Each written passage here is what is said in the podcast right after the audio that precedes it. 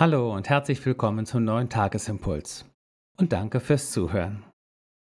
Die Losung des heutigen Tages steht in Nehemia 9 und sie lautet: Herr, nach deiner großen Barmherzigkeit hast du mit deinem Volk nicht ein Ende gemacht, noch es verlassen.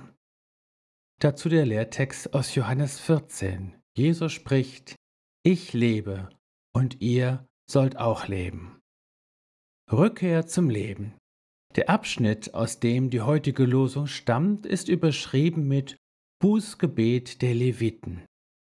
Es war Nehemia nicht nur um eine äußere Erneuerung gegangen, im Wiederaufbau Jerusalems und der Wiederherstellung seiner Stadtmauern. Es ging natürlich auch um eine innere geistliche Erneuerung. Sie beginnt immer damit, dass wir Buße tun.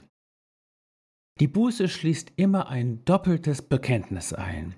Wir bekennen unsere Schuld und benennen rückhaltlos unsere Verfehlungen.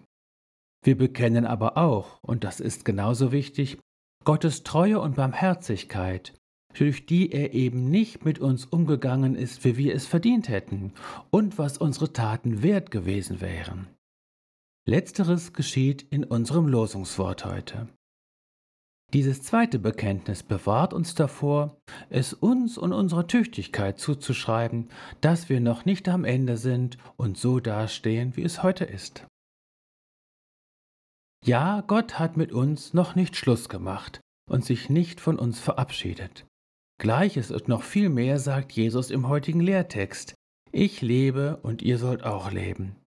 Schon Israel erlebte und erkannte, Gott handelt nicht an uns, wie wir es verdient hätten, sondern gemäß seiner Zusagen und seines Treueversprechens, das er dem Volk gegeben hatte.